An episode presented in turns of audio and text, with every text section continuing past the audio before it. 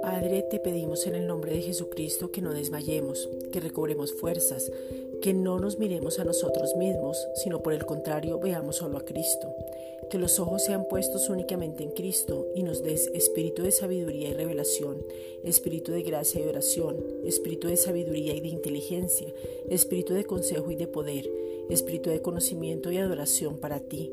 Haznos entender diligentemente que en la adoración del Señor viene la transformación, lo cual es indispensable para nuestras vidas. Isaías 11:2 Padre, te damos gracias porque tu palabra que es Cristo está haciendo un proceso en nuestras vidas.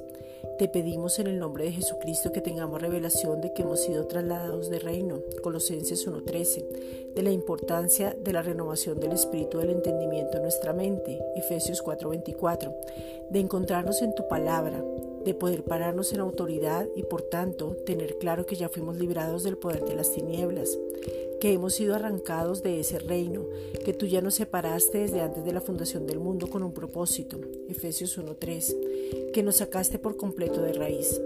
Ahora no puede quedar nada de esa naturaleza antigua. Tú hiciste todo nuevo y desde Cristo somos, nos movemos y existimos. Hechos 17:28. Tu palabra penetra y destruye la lógica, la razón, los argumentos y la manera como se entiende la vida. Hebreos 4:12.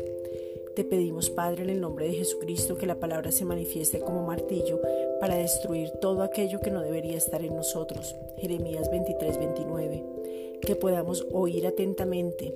Enséñanos a oír claramente y que nuestro oído se afine para tener la sabiduría clara y precisa para todo lo que viene de lo alto y poder ejecutarlo. Gracias, Padre.